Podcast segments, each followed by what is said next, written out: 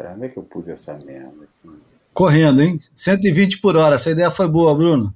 Vamos pra vinheta. Esse podcast conta com o apoio da DHD Brasil. Bem-vindos ao Boia número 120. Eu, Júlio Aller, aqui do Rio de Janeiro, na companhia dos meus companheiros, na companhia dos meus companheiros, é um pouco redundante, mas vamos lá. Dos meus camaradas de sempre, Bruno Bocaiúva Salve, salve. e João Valente. Alô, turma. Essa, essa, essa de companheiros e camaradas ficou ótima, né? É, é a escolha do comunista de ocasião, né? Que no Brasil os comunistas se tratam por companheiro e em Portugal se tratam por camarada. Então, fechou. Vamos primeiro botar uma música, né? Não podemos deixar de colocar uma música e, e hoje acho que a introdução à música, que não serei eu a fazer, é um convidado especialíssimo. Vocês conhecem ele pela alcunha de Poetinha, mas ele também é conhecido como Vinícius de Moraes. Ele vai fazer aqui a, a introdução do, da música. Vamos lá. Eu gostaria de cantar para vocês agora uma canção que foi legada por Baden Powell. Baden foi depositário dessa canção e um dia, na época que nós estávamos compondo juntos, que foi a partir de final de 61 até, 60, até todo ano de 62, sendo que durante três meses e muitas caixas de uísque, nós fizemos pelo menos dois terços do nosso repertório num processo de criatividade incrível. Não se podia parar de compor e foi o início da nossa amizade, da nossa parceria. Ah, e também foi a, foi a ocasião onde nasceram os primeiros afro-sambas e a tremenda curiosidade que Baden ficou pela Bahia, porque nós recebemos naquela ocasião uma fita que nos foi enviada pelo pai do Enéas, que está aqui presente, aqui o nosso baterista, meu amigo Coquejo, onde, onde eu escutei os primeiros, os primeiros pontos de, de candomblé, primeiros sambas de roda, ah, as primeiras batidas de berimbau. Quer dizer, eu conhecia já um pouco isso que eu tinha estado aqui antes. Mas Baden, para Baden tudo isso foi uma novidade extraordinária. Ele, ele enlouqueceu, realmente, com, com aquele ritmo e com aquilo tudo. E se interessou tanto, começou a pesquisar. Depois veio aqui. E foi a época que, inclusive, nasceu o berimbau. Berimbau nasceu nessa época. E o samba teve uma tão, tal sucesso que, inclusive, era um instrumento talvez esquecido em todo o Brasil, a não ser aqui na Bahia, que se popularizou. Ah, Baden me deu esse, essa música do final do garoto, esse que ele considerava o grande mestre de violão da sua época. E eu fiquei muito condicionado pelo título que ela tinha, muito tempo, porque eu não queria trair a ideia de garoto, a ideia do tema de garoto. Mas afinal, depois de, de algum tempo, eu comecei a viajar muito com o Baden para São Paulo. Nós íamos fazer o programa, o programa de Elis Regina, o Fino da Bossa. Sempre viajando de trem naquela ocasião, porque a gente tinha o medo total de andar de avião. Nessa época, esse medo felizmente eu perdi. Agora, graças à minha mãe menininha do Cantuar, mas nós realmente não andávamos de avião. Era aquele trenzinho, a gente se reunia ali na Central do Brasil, tinha a patota toda do- dos, ah, dos covardes, né? Atolfo Alves, o finado Jacó do Bandolim, grandes mestres que também já se foram, Elisete Cardoso frequentemente, minha amiga Gracide Almeida, o, o Ciro Monteiro, que esse então não pisava em avião mesmo naquela época, chamava aquele trem do avião dos covardes. Nós íamos para o barzinho, enfrentávamos um uísque que quando, quando o nosso fígado via ele, caía de joelhos e dizia assim, não, pelo amor de Deus. Era um chamado Mansion House, eu me lembro.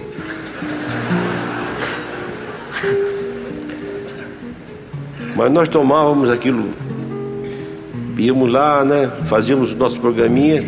E era curioso que na volta no dia seguinte de trem, sempre que eu passava pelo subúrbio carioca,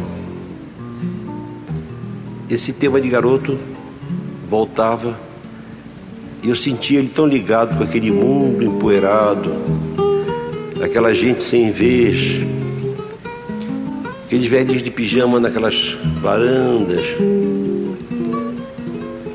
eu sentia que, ele, que aquele garoto tinha realmente querido falar daquela gente, da gente do subúrbio.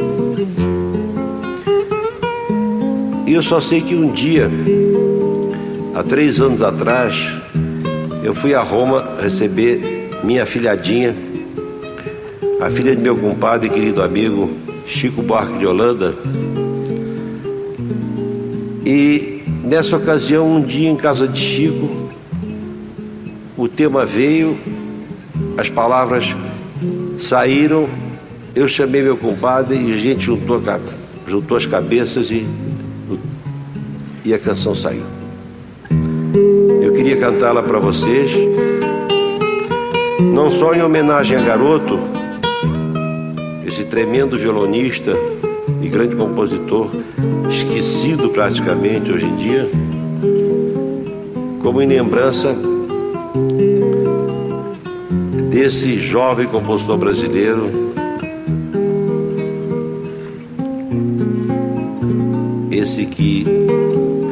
está levando realmente a tocha meu compadre e querido amigo Chico Buarque de Holanda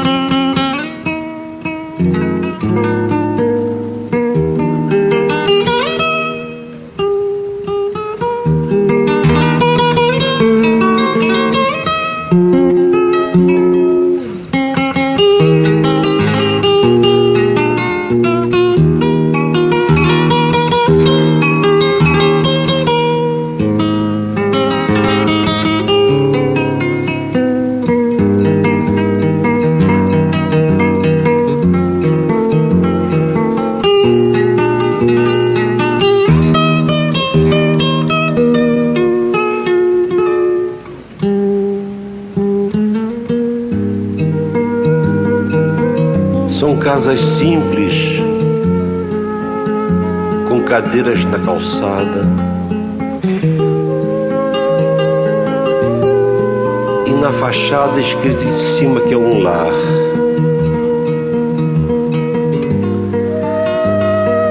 Pelas varandas, flores tristes e baldias. Como alegria que não tem onde encostar. E aí me dá uma tristeza no meu peito, feito um despeito de eu não ter como lutar. E eu que não creio, peço a Deus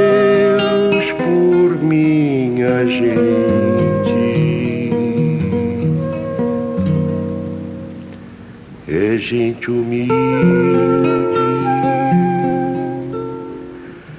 Que vontade.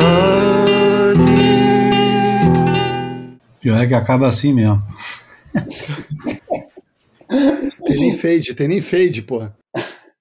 Ainda, ainda, ainda por cima, essa música é aquela que levou o Joãozinho 30 a, a falar uma vez: Porra, quem gosta de pobreza é intelectual, cara. Pobre gosta de luxo mesmo.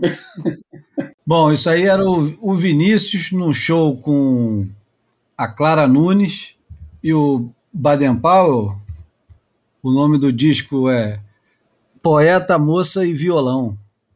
Vinícius, Clara e Toquinho. Aliás, não é o, o, o Baden Powell, não, é o Toquinho, né?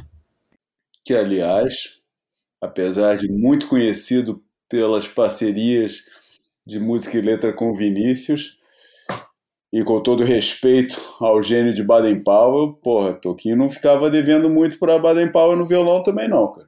É engraçado que você fica sugestionado, né? O Júlio falou que era Baden Powell, eu senti Baden Powell ali, né? Assinatura, é, inclusive. Ele fala tanto do Baden no início do negócio. Ah, mas é. eu acho que o Toquinho meio que incorpora. Acho que o Toquinho vai, vai é, né? pega na onda, pô. O Toquinho é um é. violonista genial, cara. Ele provavelmente até, ah, então se o negócio é de Baden Powell, vamos, vamos tocar estilo Baden Powell. Incorporar, é. Enfim, essa música é uma música antiga do garoto, como ele conta ali no, no texto, e mais tarde, achei até o, a letra tem escrita no, no site do, do Tom Jobim, acho que é jobim.com, sei lá, .com.br, tem a letra escrita, o, o, papelzinho com a letra escrita pelo, pelo Chico, é uma parceria, uma parceria de peso, né? Chico, Tom Jobim, Vinícius, em cima de uma música feita pelo garoto. Não é brincadeira, não. A gente começou, a gente começou o boia com, com a referência alta. Agora, para manter, vamos depender de. Bom, só de nós. Só dependemos de nós. A notícia que a gente tem para começar o boia. Notícia não, né? A conversa que a gente tem para começar o boia é o fim da perna europeia. Uma perninha, né? Uma, uma pernoca, né? A, é. Quase um cambito. É. Uma perna de grilo, é. Perninha de grilo. É, foi fraquinha, né? Para o que a gente estava habituado para o outono europeu, né? Já que agora ficou meio quebrada, né? Tem essas duas etapas. Depois tem o. Agora só volta em, em fevereiro para Portugal, para Peniche. E depois tem na primavera de novo, provavelmente Santa Cruz e Caparica. E daí já depois tem, vai ter provavelmente acreditar que os caras vão manter Deve ter Pantin mais tarde, mais no verão. Não sei se vai ter alguma etapa em Marrocos e tal, mas. E Açores? Açores, não, tem Açores ainda, é verdade, cara. Ainda tem Açores cara, pela frente. E, enfim, mas está toda quebradinha, né? Antigamente era tudo concentrado na mesma época e dava aquele, né? Aquela velha, a velha, não sei se é velha, mas é uma expressão portuguesa que eu adoro. Né? O pessoal assim fala, vamos juntos Vamos juntos para parecermos muitos.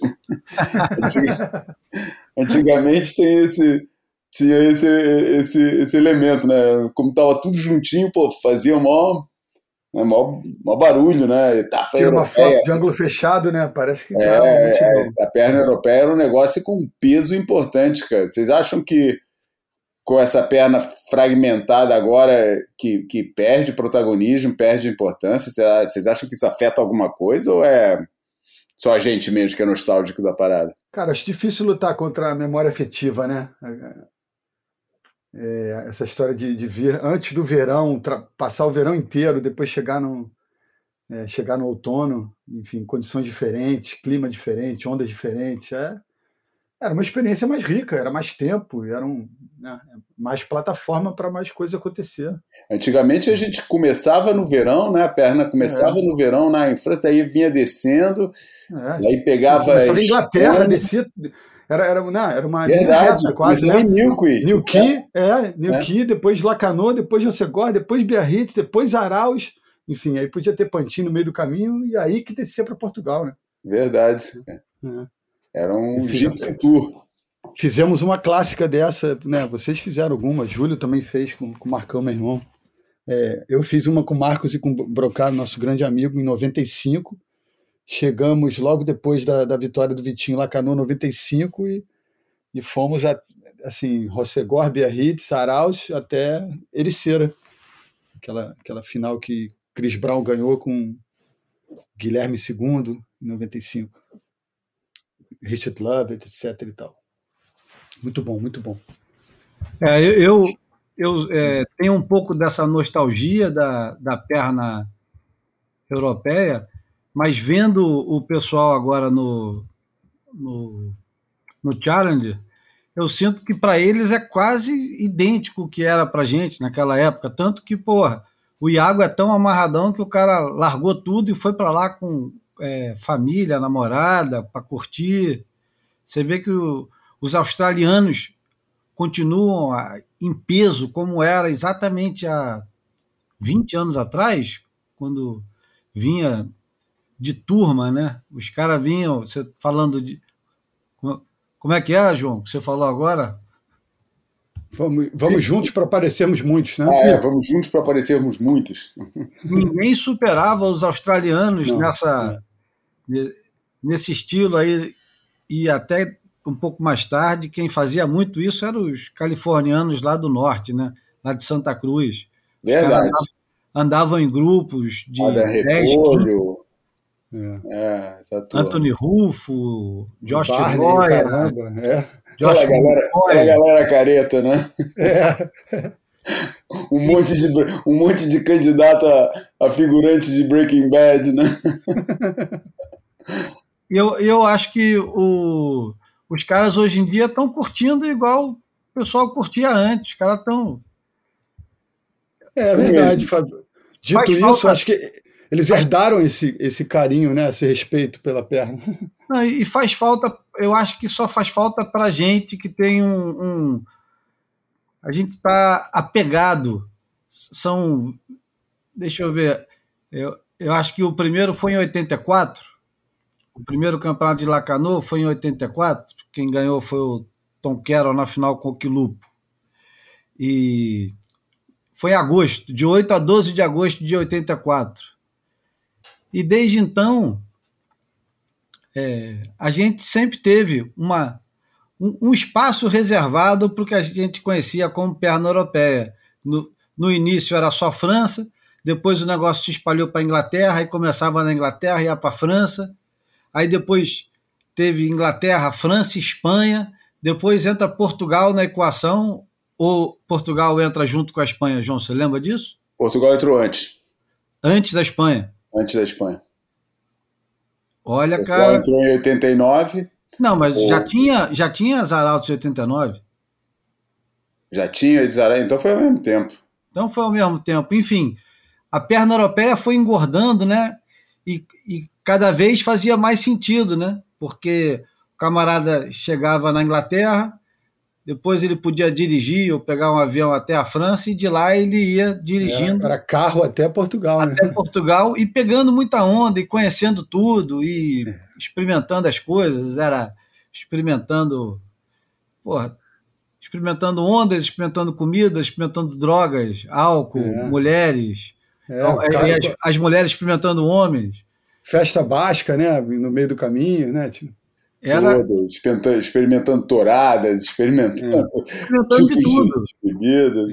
É. É. Pô, e, e, a gente, se fosse é, mais organizado e soubesse que a nossa abordagem ao, ao Challenger da, da França ia começar com essa, é, essa evocação nostálgica da perna europeia de outros tempos, pô, eu teria teria pegado uma, uma, uma das coisas que eu mais. Uma, da, um, uma das matérias da, dessa fase das revistas de surf que o que, que mais me marcou, é porque não só porque falava é, é, sobre o, os, o, os lugares que eu conhecia, e isso cria sempre uma familiaridade que, que, que, não existia antes, e você fica, pô, como é que eles vão falar daquilo que eu conheço? Você está sempre lendo sobre o que você não conhece, né? Austrália, Havaí, aquelas coisas que você fica sonhando naquela época, que eu ainda não conhecia, e, pô, sempre que aparecia alguma coisa falando do, da minha realidade, Era, mas além disso, cara, pô, foi das matérias mais divertidas, série de matérias mais divertidas que eu já li na minha vida e que fica aqui já prometido do meio do nosso caos. Vai ser um almanac, mas era um almanac ideal para essa, essa edição, que é uma série de três matérias que a Australia Surfing Life publicou, chamada Tube Quest, e era exatamente é, o, o fotógrafo Ted Grambo acompanhado de um dos melhores é, escritores que já saiu do surf australiano, que é o DC Green. Porra, que os caras acabam, os caras acabam com os povos europeus, europeus e com os países europeus de cima a baixo, cara, não tem um que os caras não estraçalham, cara, mas eles exageram é com, é com, com a França, né? Os caras conseguem escrever a matéria inteira e não usam uma vez a palavra França. Eles substituíram a palavra França por bastardia. Era bastardia. e depois fazem uma coluna no meio da matéria falando Why the French are such bastards. e depois. Isso serve para todos, né? Começa na Inglaterra, depois França e Espanha, depois a última matéria é em Portugal. Pô, em Portugal os caras só falam bem de tudo, né? Pô, tudo, campeonato, altas ondas, pô, altos picos, sem ninguém, comida, preço, pô, os caras estavam fascinados com Portugal. Daí no fim os caras, o cara escreve, mas vocês pensam que vocês iam escapar assim? Não! Daí o cara conta uma história de um que foi preso e não sei o que. Cara, olha, muito engraçado. A matéria é muito engraçada, que o DC Green escreve muito bem, cara. Ele, aliás, é o meu capítulo preferido de um livro que a gente também uma hora dessa pode trazer, que é o Surf Rage, o livro que o Net Young compilou sobre situações de localismo e de violência no surf, que é, que é um texto dele, uma viagem que eles fizeram para o secret spot mais resguardado da Austrália, que é Cactus Point. E, é, e cara, esse, esse texto é impagável, cara. Pô, é de chorar é, é, é, de chorar, de rir do, do começo ao final. Cara. É muito bom, cara. Fica aqui prometido que eu vou trazer um, um, um para um almanac desse a, a, o, o, Tube Quest do Ted Grambo e do DC Green. E o DC Green sumiu, né, cara? Do, do ele começou a escrever história para criança, ele começou a escrever livros para crianças, é, e, e eu acho que ele depois foi para argumentista de televisão. Não faço a menor ideia do que, que ele está fazendo hoje, mas não faz nada com surf. Cara esperto, né, cara? Foi para um lugar. provavelmente o talento dele estava sendo mais valorizado. É. Não é como nós, homens de meia idade, aliás, de uma idade avançada já, que continuam insistindo a ficar conversando sobre surf, sobre coisas banais, né? Devaneios intermináveis. Já. Enfim, é, falamos. Para variar, a gente não vai falar de resultado, nem de ranking, nem de nada. Né? Vamos passar por cima, vamos continuar falando da perna europeia e da nostalgia. Não, tô brincando. Bruno, o que, que a gente precisa saber desse final de perna europeia? Os brasileiros entraram pelo cano ou se salvaram no final?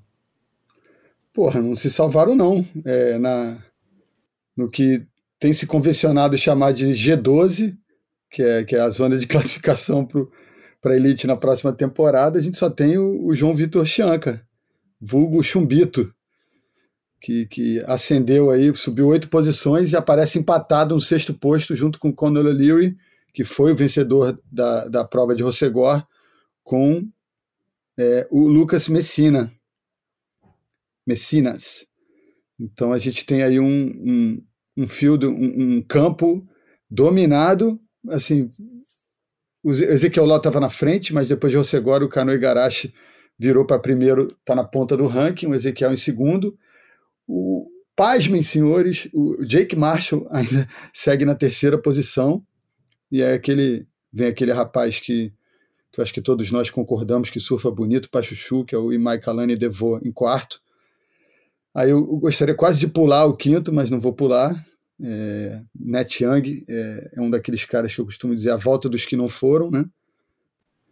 E, enfim, aí depois vem esse grupo dos sextos, sextos colocados, que são três, e aí na série segue o Ian O'Brien.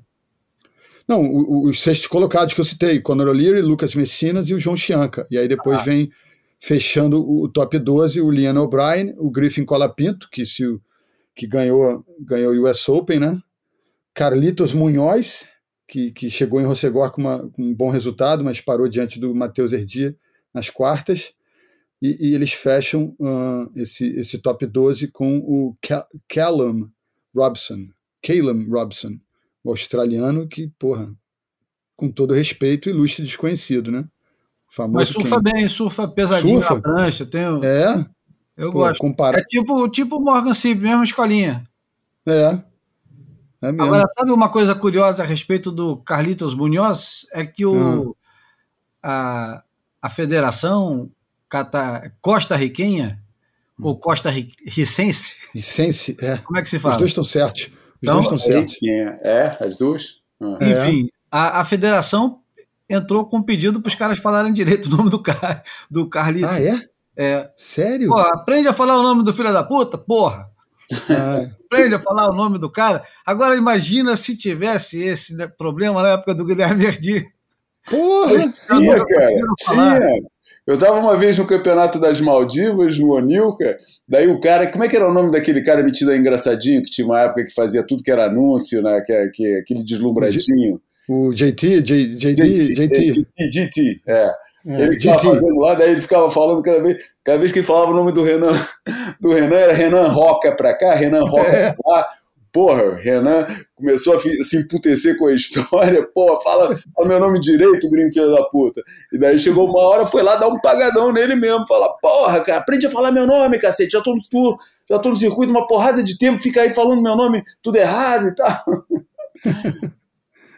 É, é, o Matheus, Matheus Erdi continua Mateas. Mateas. Mateas. É. O cara não consegue é. falar de nenhum. É. Agora, é, é, inacreditável. E é por isso que o, o Mitchell Salazar vai ganhar espaço ali de todo mundo, porque o, o cara desfila com é. elegância por todos os idiomas. Aliás, como quase todo é, latino, né?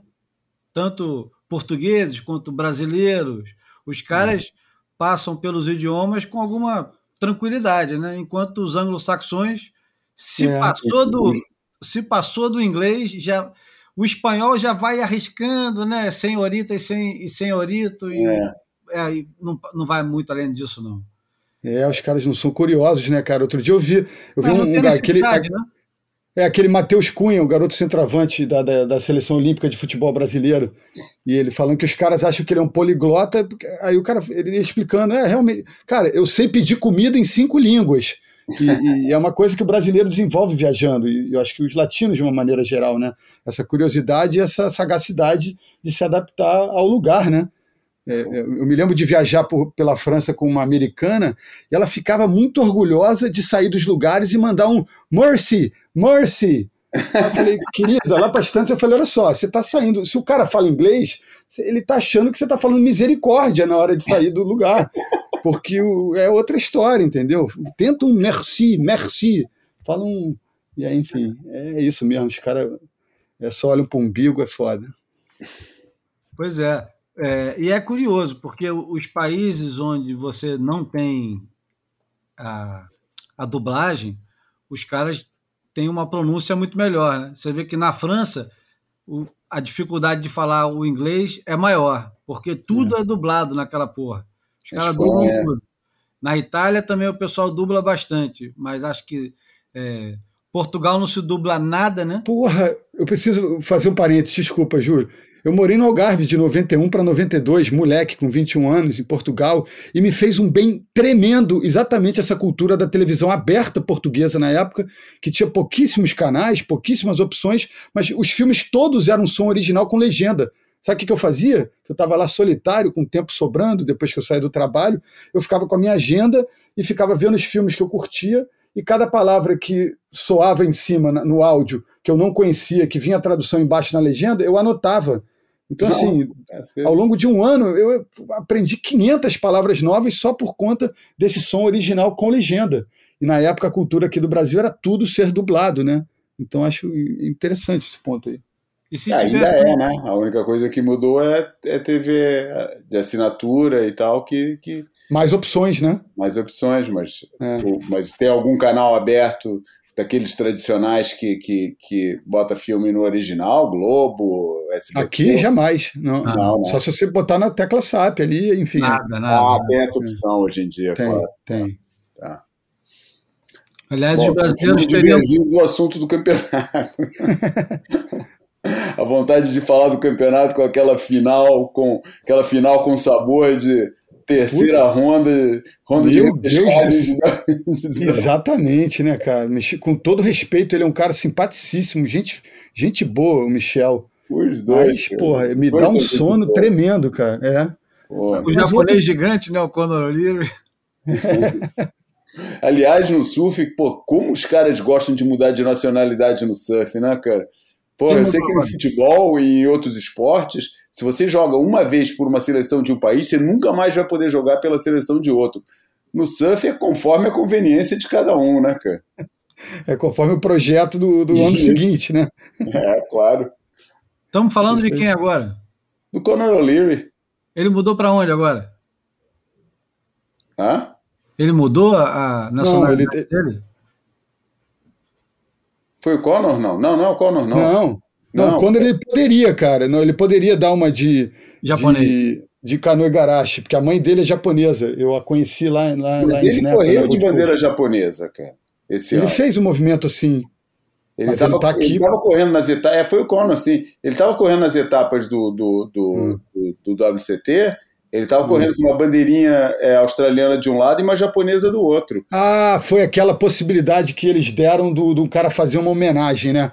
Tanto que o aquele o Bailey, o, o, o Solly Bailey, ele estava correndo com a australiana de um lado no ombro e com a bandeira aborígene do outro lado do ombro. Ah, e o Conor chegou a fazer essa, essa alusão à, à, à, família da mãe dele com a bandeira japonesa, mas, enfim, oficialmente defendendo a Austrália. Mas voltando à questão, então, cara, é, essa, esse, esse resultado brasileiro dessas três primeiras etapas é sintomático de alguma coisa ou é mero acaso e, e, e, e, a, e mero acaso de não ter? A gente está tão habituado a tá, tá no, depois do domínio que foi no, no, no, no WT é, de repente entra o choque de, de só ter o melhor resultado ter sido uma semifinal do Matheus agora e antes disso duas quartas de final de um cara só, com mais contraste para essa última etapa, né? Porque o Brasil chegou nas oitavas de final com sete surfistas Exatamente, foram todos dizimados, né? O único que passou foi de uma bateria que estava com dois brasileiros, né? Exatamente. Matheus e. Com É. Matheus e com quem? Que ele estava caindo? Lucas Silveira. Com o Lucas, exatamente. É. É. Aliás, os dois, é, é, aliás, o, Lucas que tinha sido um dos quarto finalistas em Huntington. Exatamente, surpreendentemente, um é. cara que é bom de onda perfeita, bom, de, bom pra caramba de onda pesada, se deu bem, tirou o melhor resultado em. Em naquela... Portugal, quem, quem foi o melhor brasileiro mesmo também foi meio inusitado, não foi não? Quem é que não. era? Não lembro. Portugal, ah, o, o, João, o João tirou dois nonos seguidos. Tirou nono em Rossegor e tirou nono em, em, em, Ericeira, né? Então, ah, tá. foi oitava de final também, eu acho que o melhor, não quartas, Mas nas quartas teve o, o Lucas em Huntington, é. e Portugal foi, foi Samuel, não? Não. Cara, não, não, Samuel, não. Só não, não lembro. Não me lembro, não. Sim, mas também não, não, não é, eu, acho que, eu acho que o que importa nessa conversa aí não é se está acabando, se está começando uma outra geração. Isso aí de verdade, eu não tenho nem paciência para conversar e, e acho que é cedo demais. O que importa nessa conversa para mim é o seguinte: olhando os caras pegando onda. Aí você tem uma nova geração australiana, de um monte de gente que a gente não conhece direito, e que você teve a oportunidade de, de assistir pegando onda em, em, em ondas diferentes. Isso serve para os americanos e para os europeus. É, é. Os brasileiros estão muito atrás desses caras? De jeito nenhum. De é. jeito nenhum. Os brasileiros, tá por acaso, é, são superiores do, do que a maioria, eu acho. Continua com uma diferença que fosse escolher cinco surfistas dali, estava arriscado a escolher dois ou três brasileiros. Então, eu acho que a conversa é mais por aí. Em vez de ficar medindo o resultado, coisa que a gente fez a vida inteira, e continua é. fazendo, porque é a melhor medida que a gente tem. Eu acho que está na hora também da gente aproveitar e fazer igual os caras fizeram a vida inteira. É. é o próximo assunto que a gente vai conversar aqui, é o Danny Reynolds. Então, o Danny Reynolds nunca precisou ganhar campeonato para ser considerado o melhor do mundo. Isso não é importante, cara. Quer dizer, é, é claro que é importante, dentro de um contexto. Mas, hoje em dia, o João Chumbinho, o Lucas Silveira, é. o Matheus Erdi, o Samuel Pulpo, eles são muito abaixo do, do, do Jake Marshall. Pelo amor de Deus, querido. Você não, o Jake Marshall vai dar 86 voltas na praia correndo Porra. e ele não vai chegar nunca no nível desses é. caras. É. Ele, assim como. É, eu nem sei quem mais. Eu, eu me lembro daquele Nolan Raposa que fez um, um, uma um quarto de final, né? Um resultadozinho lá nos Estados Unidos e é de dar pena. Vai continuar é. passando bateria, tá arriscado entrar no WCT, grandes merdas. A gente já teve um monte de brasileiro que não precisa nem citar o nome, porque eu, uh, eu acho que o, o, a mediocridade não tem nacionalidade. Onde o surfista bom é um surfista bom, o surfista ruim é um surfista ruim.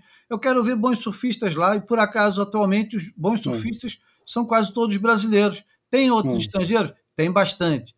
Mas acho que ainda somos maioria. Então, eu acho que o, o, a, essa preocupação, caramba, não vamos conseguir classificar tanta gente. É. Isso é besteira. Se não conseguir não, cara, agora, vai conseguir na vou próxima. contigo total nessa. Inclusive, olhando para essa lista do, desses caras que estariam classificados se o ranking terminasse agora, os que podem é, rivalizar de igual para igual com esses que você citou, com esse com o trio é, super jovens, Sami Pupo, é, João, João Vitor Chianca e, e, quem era o outro que a gente estava falando? Matheus Erdi. É... Matheus Erdi, claro, esse trio, que eu acho que é, é, é, o melhor trio desse sub-21 que a gente tem. É, e ainda tem o Lucas nessa, para rivalizar com esses caras dessa turma que está aqui, é, é, tem dupla qualificação. É o Cano Gerashi, é, é, o, é o Griffin, e no máximo, que aí é, vai para o meu gosto, é o e Michaelani Devô. O resto, Ezequiel Ló, com todo respeito, já, a gente já viu o que ele pode fazer, e, e, e o máximo é isso aí. É um cara para ser um cara de ponta do QS, entrar na elite e ficar cambaleando mesmo. Ah, o Conor O'Leary mesmo, tá legal, cara. Eu sei que você compete bem, tá correndo atrás, é. maneiro. Ele e o Alex Ribeiro se equivalem pra cacete. Isso, mas ele, ele, 200 vezes aí, pro WCT é. com o Conor O'Leary de mão dada. É legal. E vai cair numa bateria contra o Gabriel Medina e vai parecer uma criança contra um gigante, né? Enfim. É. Ah, e vai pegar um mar um pouco mais difícil e vai ficar abaixo daquilo que a gente espera. Mas tudo uhum. bem, esses caras eles estão lá para fazer parte do negócio. Eu não tiro o mérito desses caras, não. É interessante, é, vale claro. a pena. Que, como é que seria o, o, Campeonato Brasileiro ou a Copa da UEFA sem os times pequenos para surpreender de vez em quando, ganhar? Exatamente. Ganhar de um, de um Bayern de Munique, ganhar de um Real Madrid. Assim, enfim. camadas de talento e de poder. A gente precisa dessas camadas diferentes, senão tudo fica, porra, muito modorrento, é, ficar, né? muito previsível. Ficar questionando, ficar questionando a nova geração brasileira como se, porra, eles estivessem agora fadados ao fracasso porque não conseguiram bons resultados em três campeonatos. Eu acho, é, que, eu acho é, que tem uma, uma questão subliminar aí. Eu acho que a elite, é, para quem não é brasileiro, a, a galera tá assim com uma overdose de protagonismo do Brasil, né? Então acho que tem essa, esse sentimento, mesmo que seja inconsciente, de celebrar essa segunda divisão como um, um ambiente que, que os brasileiros não brilhem tanto. Acho que é, a, a, o vigor que a torcida californiana depositou na vitória do Griffin Colapinto, porra, eu, eu foi quase é, constrangedor e emocionante ao mesmo tempo. Os caras se desacostumaram a estar tá lá em cima, enfim. E, e a gente, né, os brasileiros fizeram isso com eles, né? Viraram o tabuleiro de cabeça para baixo e agora, meu irmão, haja luta, né? Então, essa é uma, é uma, é uma fotografia de momento, isso aqui do ranking, né? Não é uma radiografia, né? É, eu também acho. É. Concorda, João? É. Ah, concordo. Partiu o Almanac? é, e eu não, só fiquei devendo que o melhor brasileiro no, na Ericeira não foi o João eh, Vitor em nono, foi o Alejo em quinto, né? Ah, é Alejo. Exatamente. Perdeu justamente para o Imai Kalani nas quartas, né? Então, Isso. é prestação de serviço. E só para dizer que a gente tem esse Samuel Pulpo, Matheus Erdi e Lucas Silveira praticamente empatados ali, próximos da zona de classificação, né? Então, assim, Raleiva vai ser um evento interessante. Vai Agora, ô João, e, e Portugal, hein, cara?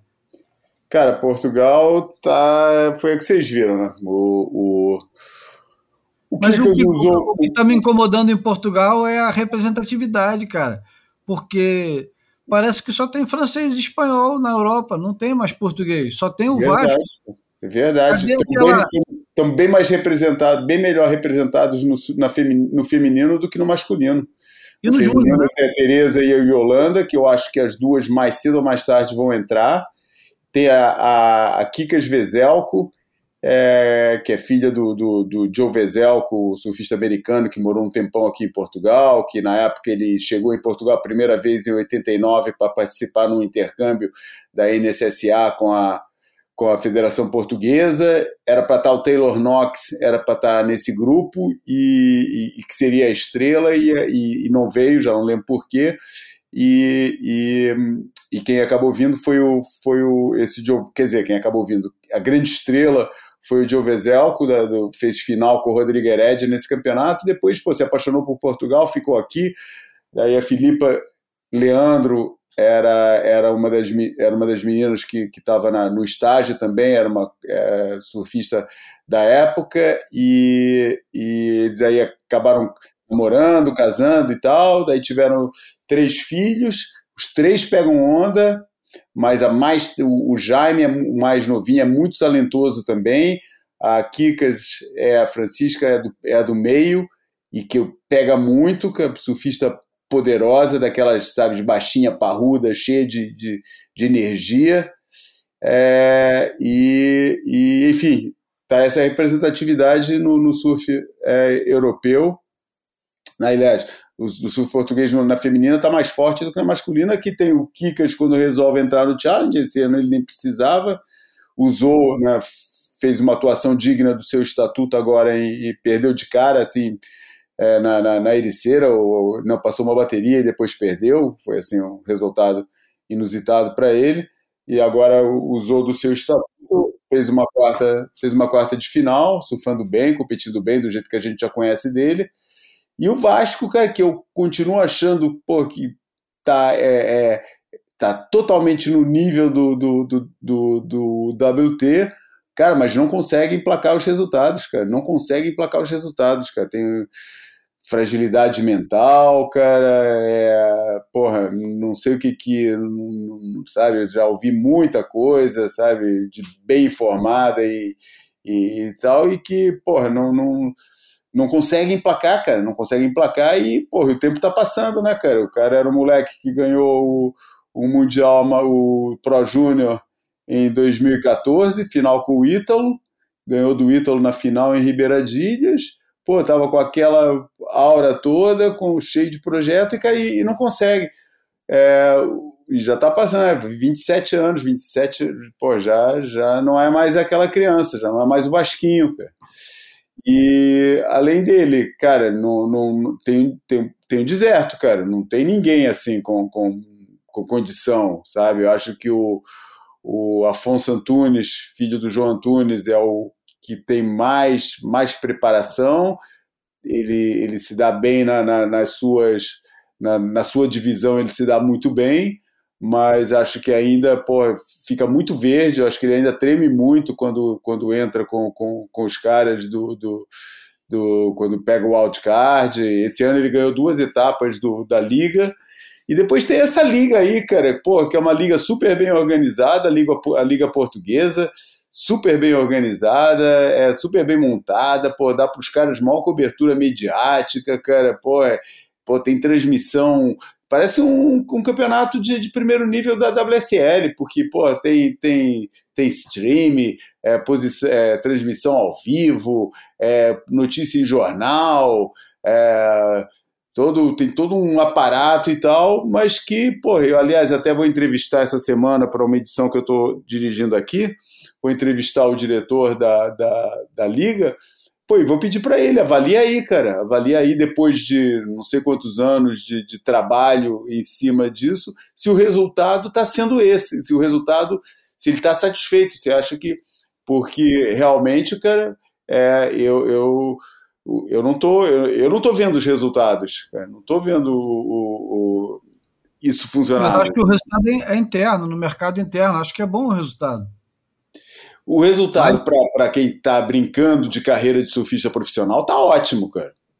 Para essa geração toda, para um monte de gente que, que, que vai depois levar a sua vida profissional para outro lado, mas não como surfista de competição de primeiro nível, aí tá uma maravilha. Está formando, tá formando é, uma geração de surfistas que vão fazer da carreira de surf profissional é, uma, a sua vida profissional? Porra, não acho que esteja fazendo isso, cara. Você tem o tá que... parecendo um pouco aquilo que a gente falava do circuito europeu do, do, dos anos 90, que deixava Exatamente. a galera tranquila parece, correndo parece, em casa. A história está é. acontecendo todo de novo, cara. É, tá, é. Tá, todo mundo tá cheio de campeão da rua aqui e ninguém, é. pô, Miguel Blanco, cara, que fez capa da Surfer, pô, tremendo de um free surfer. Nicolau Van Rupp, é. é. também virou, aliás, sempre meio que foi mais para free surf do que para competição. Mas o Miguel Blanco, pô, ainda ganhou, do, já ganhou recentemente dois, dois títulos nacionais, pô, mas já assumiu carreira de free surfer, cara.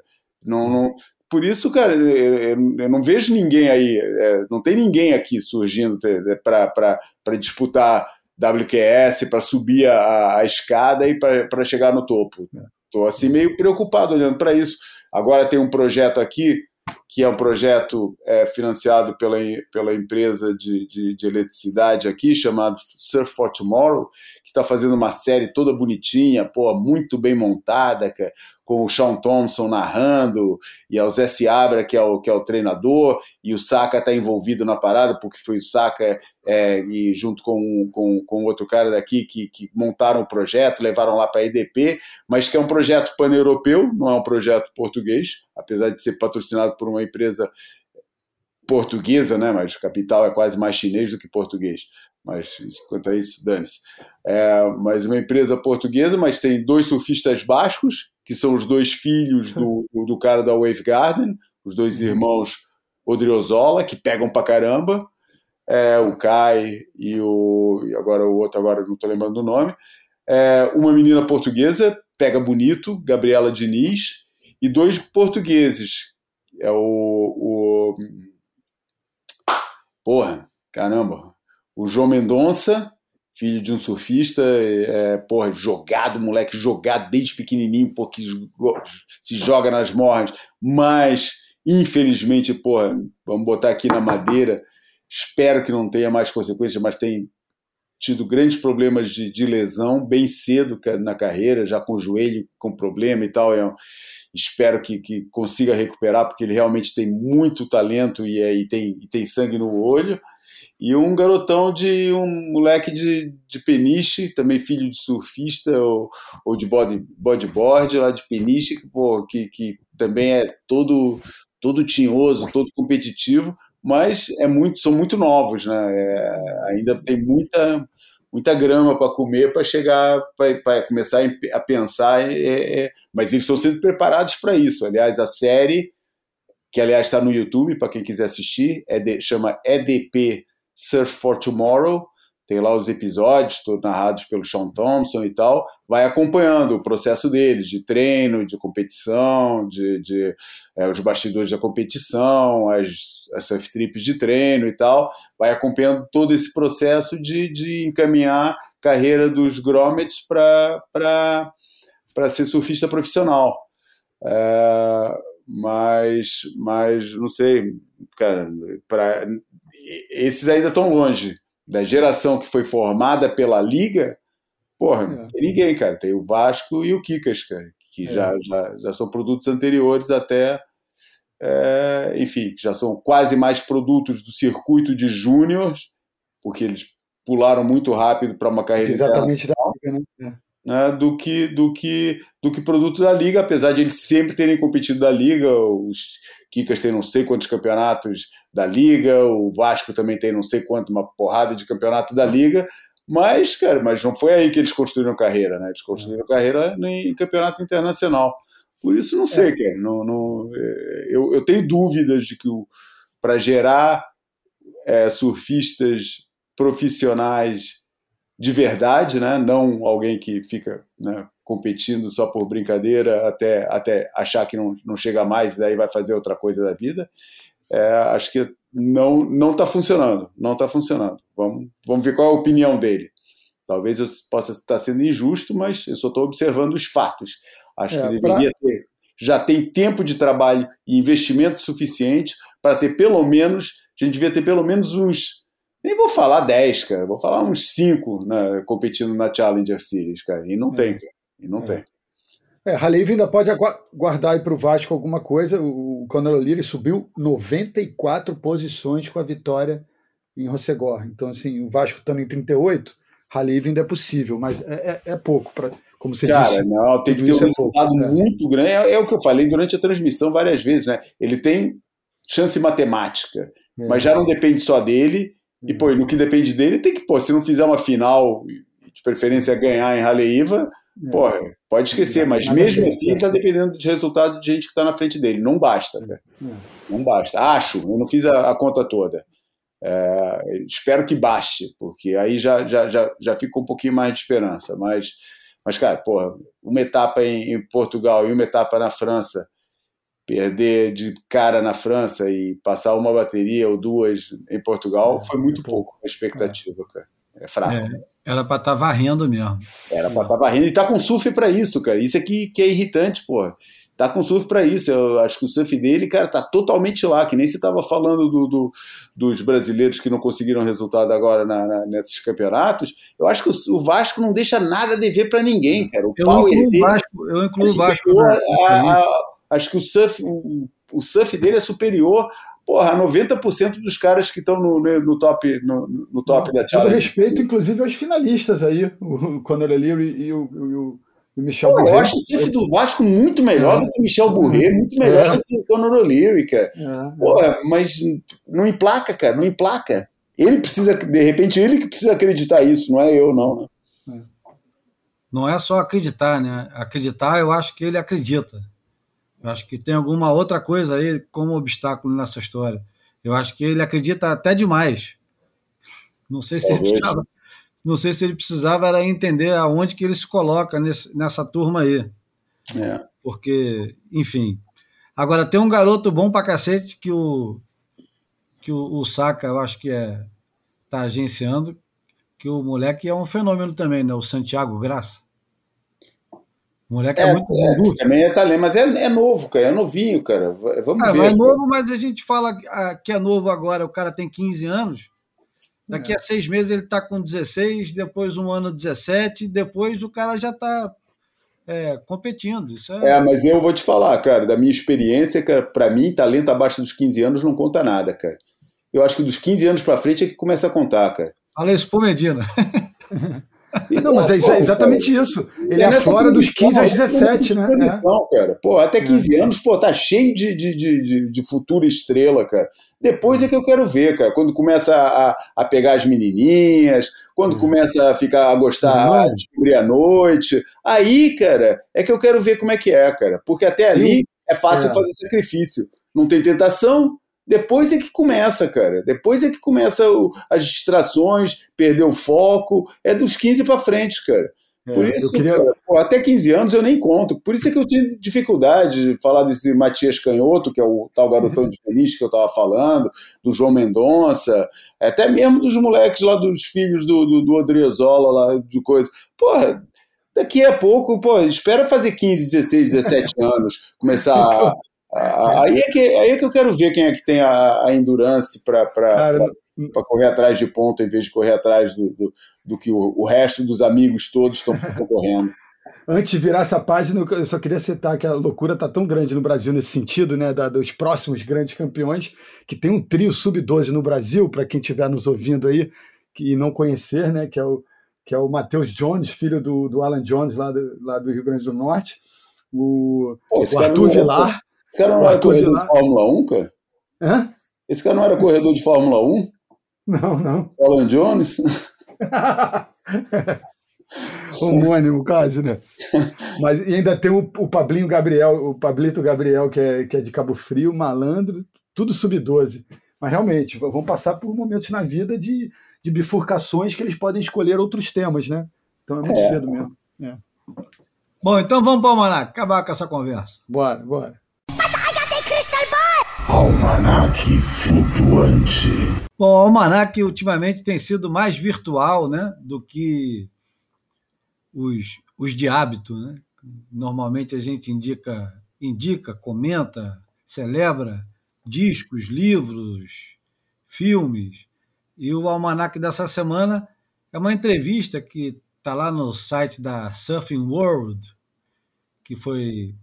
É, não foi comprada, né? Ou, ou, talvez tenha sido comprada, mas. Foi... É, ele entrou no capital, né? Você está falando de Sean Doherty. Isso, mas é, não é só ele. Né? Da empresa. Ele não comprou, quer dizer, acaba comprando, né? Quando você entra no capital, você acaba comprando. Não compra tudo, mas compra uma parte. Mas a, a revista ela estava meio é, fadada ao, ao esquecimento, porque ela estava aguentando e tal, junto com o Costa Watch. O Costa Watch foi vendido para Surfline e a revista ficou pendurada. A Surfline falou: não, não, a revista não precisa. Porque a revista, revista, site, loja, não sei das quantas, não quero. E acaba que o Chandor pegou a revista e eu não tive oportunidade de ver, né? Caro pra cacete a, a revista para chegar no Brasil. A, assinatura em dólar já não é barata. Para chegar no Brasil, ela dobra de preço, que custa uma fortuna para mandar uma revista para o Brasil.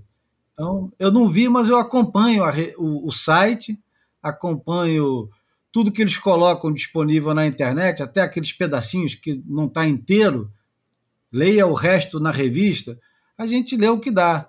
Mas eles colocaram mais ou menos há uma semana atrás, aliás, no dia 15 de outubro, eles colocaram uma entrevista é, do Dan Reynolds, feita pelo Vaughan Blake, que é irmão do Ronnie Blake.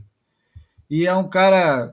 Ele, ele é um cara muito bom de conversa. Ele tem um, um podcast muito bom com o Jed Smith, o Ain't That Swell. E a entrevista com o Danny Reynolds é, é muito boa, né, Bruno? Você que.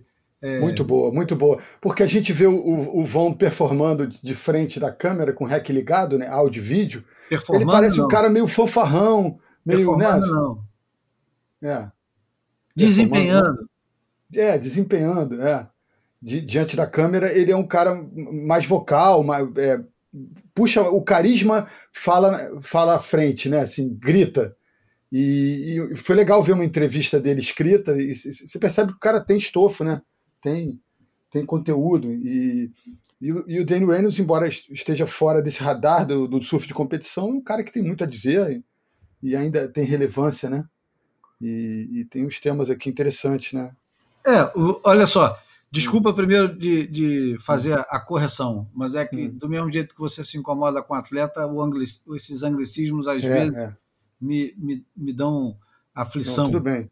Eu vou Mas corrigir no atleta. O, o, o, o Danny Reynolds ele já foi considerado o salvador do surf profissional, né?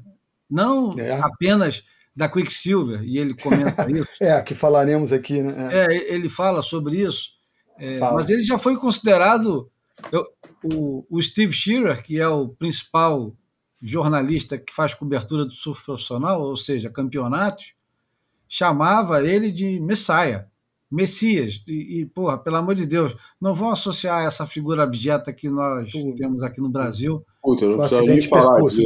Que é. tem Messias também, mas chamava de Messias como o cara que vai iluminar tudo, né? É o cara que pega o Joel Parkinson em casa embrulha para presente e entrega na areia para o pessoal no melhor mar é, de, do, de Snapper Rocks em, em anos. É. Enfim, era o cara que todo mundo esperava. Todo mundo esperava. O Danny Reynolds era o cara que podia ganhar um título mundial, que podia é, fazer coisas impressionantes e que se recusou, cara, a participar da, do circo. Assim, ele, é, ele se recusou assim. É, é, assim. sistematicamente a participar. Isso, de certa forma, para um cara que continua sendo um, um camarada que merece a nossa atenção, é, eu acho que é assunto. Não, total. Total. E, e vamos lá. É, eu, eu, separei uns dois, três, três trechos aqui. Um que ele fala sobre a, a derrocada da, da mídia tradicional, que, da mídia impressa e tal, que eu achei interessante. E aí, é, traduzindo para o português, para não ficar naquela ladainha de falar inglês depois traduzir, ele manda assim: Eu acho muito estranho como a mídia social é, mudou a mídia real. Tipo, a mídia real agora está reportando das redes sociais, então é tudo de segunda mão. A mídia não é mais líder da informação. Eles estão coletando pequenas notícias de todos e colocando seu próprio toque nisso para tentá-las torná-las únicas. É estranho. Enfim, ele, ele parece um cara meio goiaba, meio alheio, mas, mas ele, ele tem um olhar, tem, tem uma sensibilidade para perceber as coisas. eu acho legal tirar ele desse, desse lugar do, do surfista ultra talentoso e, e, que não tem compromisso com nada, né? Na medida que ele abre mão do surf de competição, parece que o cara, sabe, tá, tá cuspindo no prato que comeu, tá, né? Não, não, não tá é, tirando o melhor proveito do seu próprio talento, mas é, não deixa de ser uma escolha, né, cara? Ninguém é obrigado a amar isso que a gente curte tanto, ou isso que, que, que ajudou a construir a carreira e a vida de tanta gente. Simplesmente o cara não se encontrou, não, não, não, se sente bem naquele ambiente, porque tem muita gente que eu acho que acaba é, usando esse discurso depois de fracassar na competição. Ah, não, porque eu não me encaixava naquele ambiente. O cara tentou 15 anos aquela merda e depois faz outro caminho e fica propagando esse discurso. Ele não, ele estava ali entre os melhores e, e simplesmente, porra, não, não, quis mais seguir daquele jeito.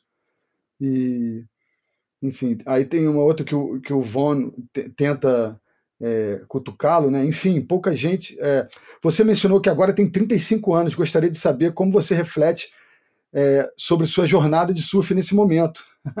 Olha, é engraçado, né? E aí ele fala é, o, como ele, é, ele teria dificuldade de se adequar a esse modus operandi atual, onde a mídia social e né, essas plataformas digitais têm esse papel tão importante na, na, na, na, construção de um surfista profissional, pelo menos como o mercado vê um surfista profissional, né? Aí ele fala assim, cara, estou muito feliz por ter tido uma carreira é, durante a era que eu tive, porque se eu tivesse 18 anos agora, ficaria muito confuso sobre como navegar uma carreira no surf. É uma loucura, porque quando eu era mais jovem era vergonhoso ser autopromocional. E agora a única maneira de fazer isso é, com essas crianças é sendo descaradamente autopromocionais. Então, não sei, é alucinante. Parece que no futuro, ou você é como Noah e John John, ou você é um bobo da corte do Instagram ou no TikTok. Cacete, que boa resposta, hein, cara? Não é? Porra, é, ele me surpreende. Resposta, é, né? Ele é muito inteligente. Uhum. É, não, não, não, e aí, vim, e aí vou para um outro tema que o Júlio já adiantou, que é, que é a história do, Deixa eu ver se já é da Quicksilver. Não, não, é, tem outro tema antes da Quicksilver. Sigo assim? Tá, tá legal? Claro, manda brasa. Então, tem mais uma, uma provocação do, Vo, do Von, e ele manda assim: Você ainda acha que passar pelos circuitos juniores e entrar no tour profissional ainda é o caminho fundamental é, que todo mundo ainda vê quando é jovem? E aí ele manda essa. Eu não sei como as pessoas veem, eu não sei o que as crianças veem, eu estou curioso eu pergunto às crianças sobre isso o tempo inteiro, porque eu gosto de saber onde as crianças assistem seus vídeos agora. Sempre pergunto às crianças, crianças é jovens, né, no caso, kids, falo, kids, né? kids. é adolescente, tá, garotada, né? Garotada. Seria melhor. Moleque, é. né? Sempre pergunto aos moleques quem são seus surfistas e skatistas favoritos. Eu sei que os garotos adoram o Ítalo. Todos eles ficam tipo, uau, você viu aquele aquele reboque, aquele tom maluco que ele fez? Eu digo, sim, eu vi isso. Então eu acho que as crianças estão olhando para o que o Ítalo faz, o Gabriel, o John John estão fazendo. Então eu acho que é provavelmente esse ainda é o caminho mais claro que alguém pode ver ao fazer a carreira no surf, ou seja, ainda vale investir no surf de competição profissional porque ainda faz barulho, ainda, ainda encanta a garotada, né? Pelo menos é legítimo, porque eu sei que você pode ganhar muito dinheiro com YouTube e coisas é, sem fazer isso direito. Mas isso deve ser inconstante, ou seja, ele está contrapondo aí a, esse cara que é produtor de conteúdo midiático é, em contraponto ao surfista de competição. Ele acha que esse caminho do surfista de competição ainda, ainda faz barulho, ainda é, é digno, ainda é relevante, né?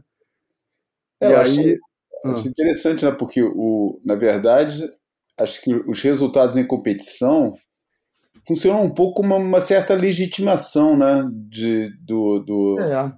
Né? Eu, eu, lembro do. No, agora citando de novo o filme do Saka, a, a, claro que ele está falando em, interesse próprio, né? Ali o, o, o, Francisco Spínola, né? Que é o, que é o diretor da, da, da WSL Europa. Uhum.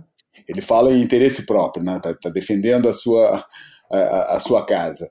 Mas eu acho que eu, eu gostei da declaração que ele fez, que ele fala mesmo, porra, sabe? Aqui, ele falando aqui, se referindo ao, ao circuito mundial, né? Aqui é que é, cara. Porque, porra, é, o Instagram, os Facebooks, essas coisas assim, porra, aí tem um monte. Qualquer cara bem, que, que, que sabe fazer direitinho a, a, comunicação chega lá, cara. Agora, chegar ali na competição, cara, fazer anos e anos de competição, subir, a, subir ranking, sabe, aguentar derrota, engolir, ir em frente. Porra, aqui é o mundo, é, é, quase como se fala, isso é o mundo real, cara, entendeu? Esse é o mundo real, o mundo do, do, do virtual, cara, pô, funciona durante um tempo, mas, mas falta, eu acho que o que a competição traz é um pouco esse, esse lado real, sabe, essa, é, por, com todos os seus defeitos, com tudo que, que, que é, é a legitimação, entendeu? É. Pô, é, você fala aí, tá se promovendo como, como o melhor, como, pô, como fodão e tal, mas você é mesmo, cara? É, é, é um pouco, agora trazendo para outro assunto, né, cara? É que nem aqueles lutadores de. É, é, é os lutadores de os coreógrafos de luta coreografada, sabe? Os, é, tipo telequete. A gente é. cresceu admirando Kung Fu, né? A gente cresceu é. admirando os Bruce Lee da vida, e daí, pô, vieram, veio o Jiu-Jitsu e acabou, botou, ah é, esses caras é que são bons, então vamos ver, cara. Vamos hum. ver. E daí mostrou que, porra, que é muito bonito fazer aqueles, aquelas piruetas, sabe? Aquelas coisas de filme de, de, de arte marcial japonês e tal, é muito bonito fazendo, mas, porra, na rua, na hora do vamos ver, porra, é agarrando, jogando no chão e botando o cara pra, pra pedir, eh, pra, pra bater, né, cara? Aí é que vai é. mostrar que, que, que é a luta eficaz mesmo. Eu acho que é. em, o, as competições do surf tem um pouco esse papel, sabe? De falar, ah, é, pô, você é bom, você dá mil. Você, os teus filmes aí você bota é, 10 piruetas em, em, um minuto de vídeo, vamos ver se você consegue fazer isso em 20 minutos de bateria. É, eu acho que a questão é dessa realidade é a relação com o tempo, né? É, me dá 30 minutos aqui, eu vou te dar 30 minutos, eu quero ver o que, que você faz. Não adianta você viajar e passar três meses filmando e me trazer esse clipe, esse DVD. Eu quero ver o que, que você faz em meia hora.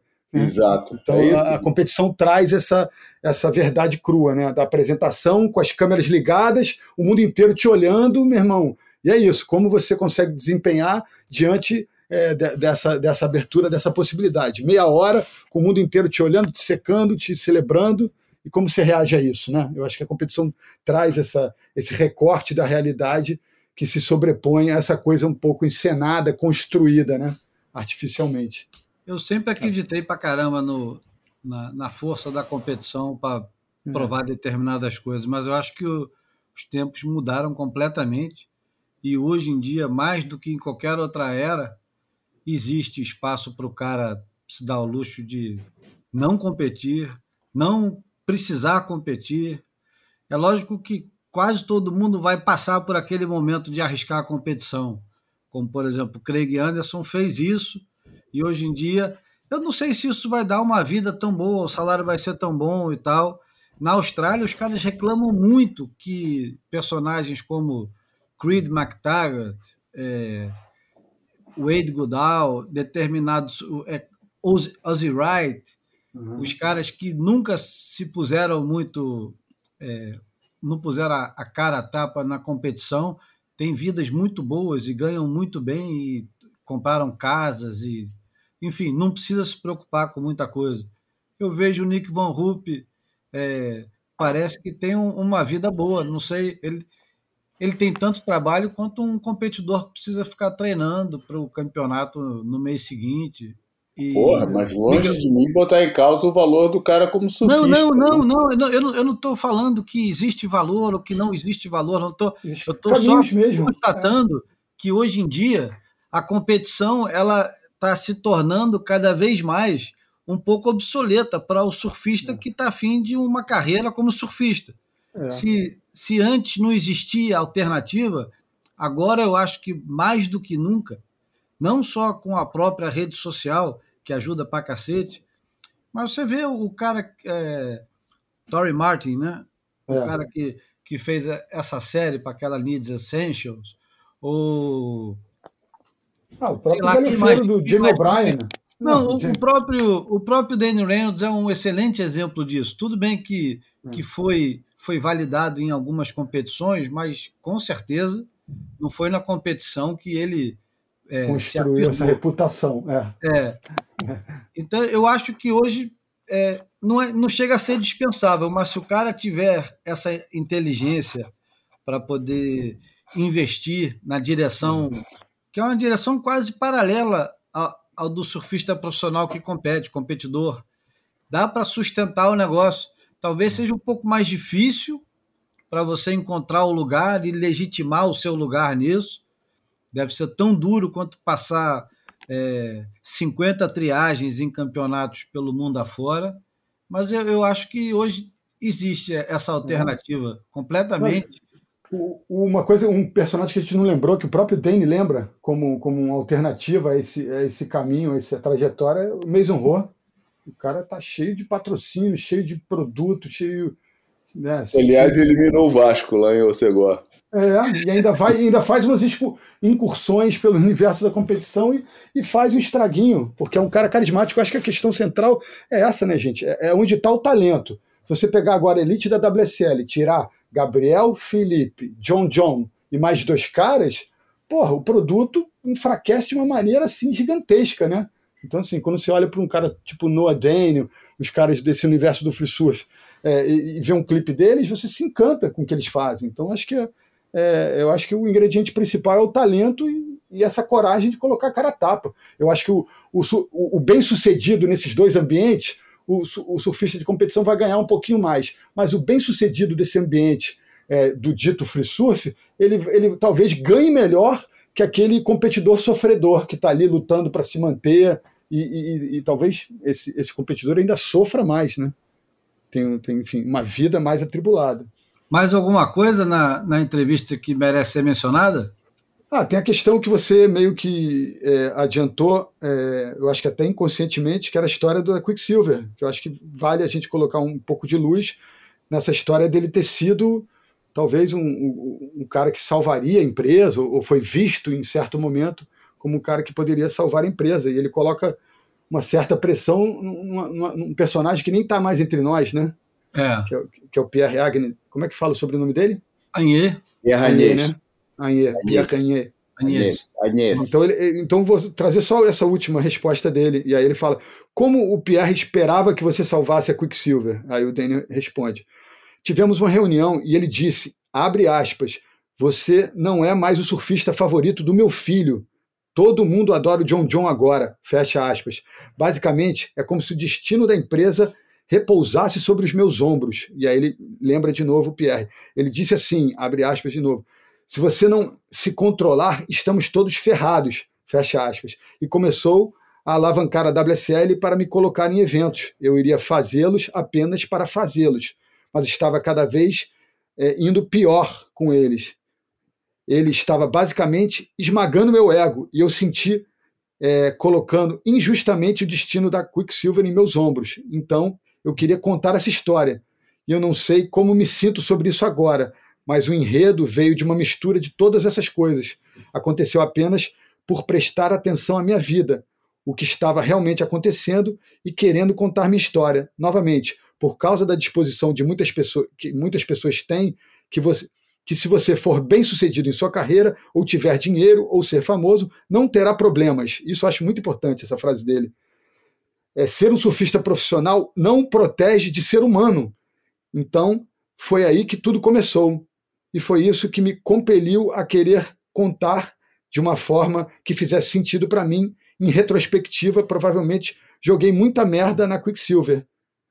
Mas então, com Short Circuit, que é o projeto dele, legitimamente, tudo que eu queria fazer era lançar um vídeo, um filme de boas-vindas à equipe, para que as pessoas. Ah, não, ele está falando já do Andrew Doheny, que entrou na Former. Que é, é que é ele estava se é. referindo, Bruno, ao filme que ele fez, que é o Chapter 11.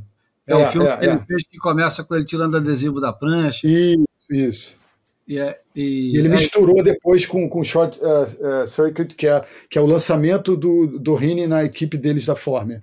Então ele misturou os dois temas. Mas achei bem profundo essa história dele, as pessoas achando que né, ser um surfista profissional não protege de ser humano. Então, assim, não é porque o cara ganha dinheiro que ele ganha campeonato que ele não vai ter problema, que ele não vai ter angústias e né, questionamentos na vida dele. Né? O que eu acho mais legal na, na entrevista é que ele se confessa um, um fã do Seinfeld. Do Seinfeld e do Curb do Your Curb. Enthusiasm, que é do, do Larry David, o mesmo cara que escreveu é. o Seinfeld. Exatamente. Que é, um, que é a antítese do Danny Reynolds, cara. É um careca antipático, que não gosta de pessoas. É engraçado pra cacete. é demais. Inclusive, vai a dica aí, que a, Netflix comprou o acervo todo do Seinfeld e quem não conhece, por favor. É, e esse ano tem, tem a nova temporada do Curb Your Enthusiasm. É, quem, que, quem que não assistiu que, e é, gosta eu, de pessoas rabugentas tem que assistir. Não, e tá o embrião do Seinfeld tá ali, né? Que é, enfim, é, é, é muito bom. Eu acho que é posterior, mas não tenho certeza. Não, não, mas eu digo embrião da, da, eu acho que da linguagem, do sarcasmo, do, sabe? Eu acho que é uma coisa que parece mais crua, não tão bem acabada, mas que, que tem um núcleo central dessa, dessa ironia, dessa, desse jeito de olhar a vida, assim. Partiu Muito imagem? Bom. Partiu imagem falada. Fotografei você na minha Rolleiflex.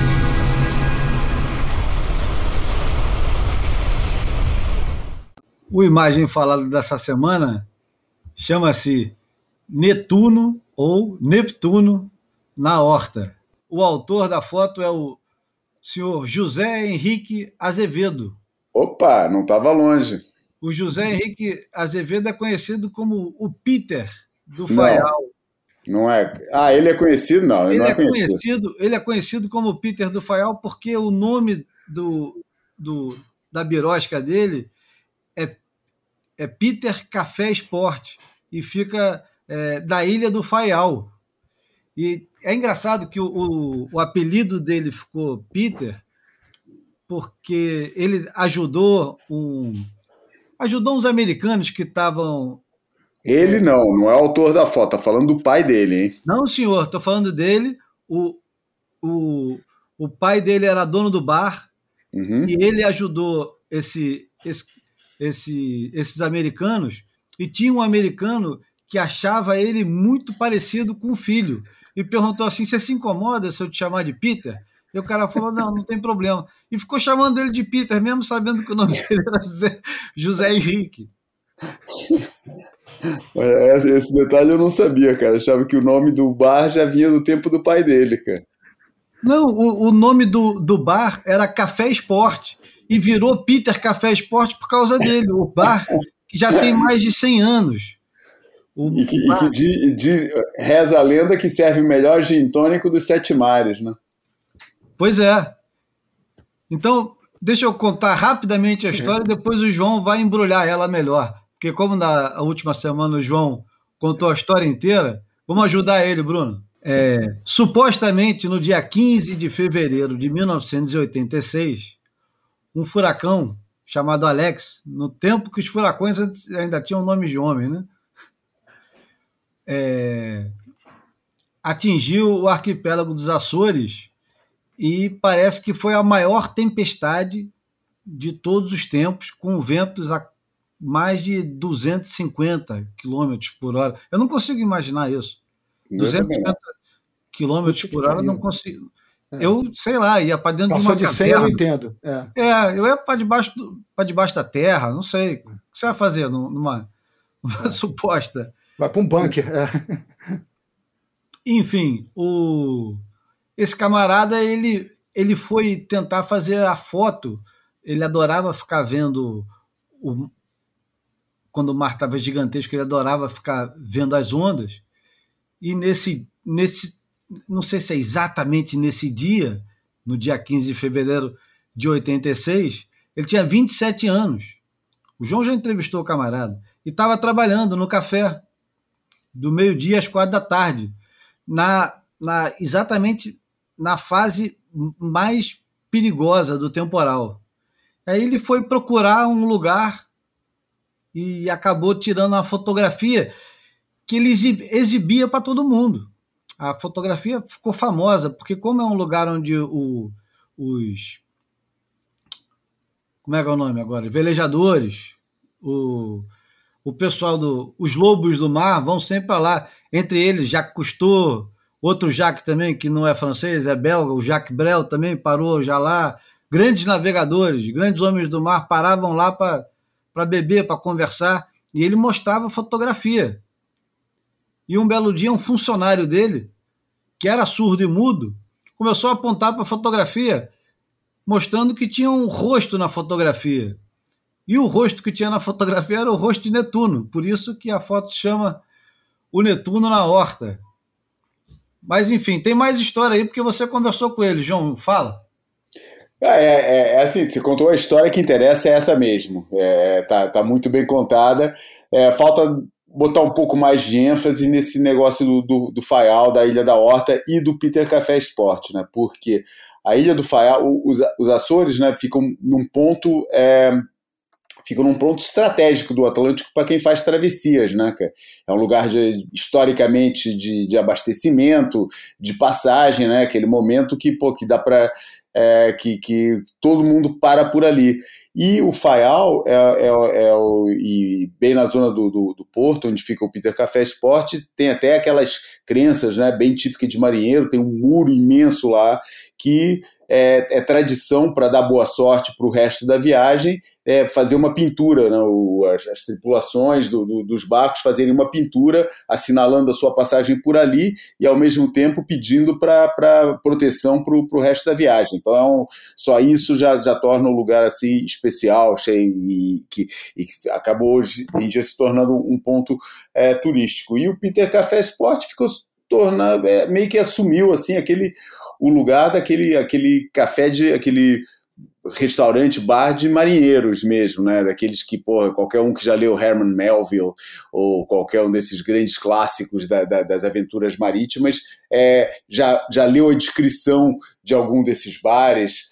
É, toda naquele filme é, que fizeram sobre a escrita do, do, do, do, do sobre o, o, Herman Melville entrevistando os caras que estavam no, no, no, Essex, que foi a história do, do, do, barco Essex, que inspirou depois a escrita do Moby Dick, é toda contada assim no ambiente desses bares, enfim, é, é é, esses bares de, de, de, passagem no mar são, são um ponto assim é, é importante da cultura marítima. E, e, ao, e, assim foi, exatamente como você contou a história. O, a única coisa aí é que ele, e, e eu vi isso, é, ele tinha várias fotos, ele tirou várias fotos, né e, e eu vi a folha de contato, ele mostrou para mim a folha de contato. folha de contato era uma coisa que existia antes, em que tinha os negativos, daí passava todos os negativos para positivo, mas daquele tamanho do negativo mesmo. Daí ficava tudo assim numa folha mais ou menos A4, o rolo inteiro, que ou era 24 fotos ou era 36, e você conseguia ver todas as fotos em positivo, e depois você escolhia as, que, as melhores, olhava numa lupa, tal, escolhia e, e qual, qual que ia imprimir. Ele tinha, ele tinha mandado imprimir quase todas, e daí realmente ele ficava mostrando para todo mundo, e numa dessas o, o empregado surdo-mudo começou a gesticular e falar. E, e, e aqui, o, o, legal de ver na, na, na, folha de contato é que realmente tem várias ondas quebrando contra aquele cliff, mas a única, a mais forte, a explosão mais forte é exatamente essa, onde você consegue ver a cara do Netuno. E o engraçado é que é, é, parece um pouco aquela história de estereograma, né? Você está ali, você não conhece a imagem, você olha, olha, olha e não consegue ver. E de repente, quando você olha quando você vê, identifica, você nunca mais consegue deixar de ver, cara. Você faz, eu já fiz esse esforço, eu até tenho esse quadro, é, o quadro dessa fotografia, ampliação grande dessa fotografia, é, e eu, eu, já fiz, tentei o um esforço para recuperar o olhar antigo e não consigo, tá, tá é muito evidente.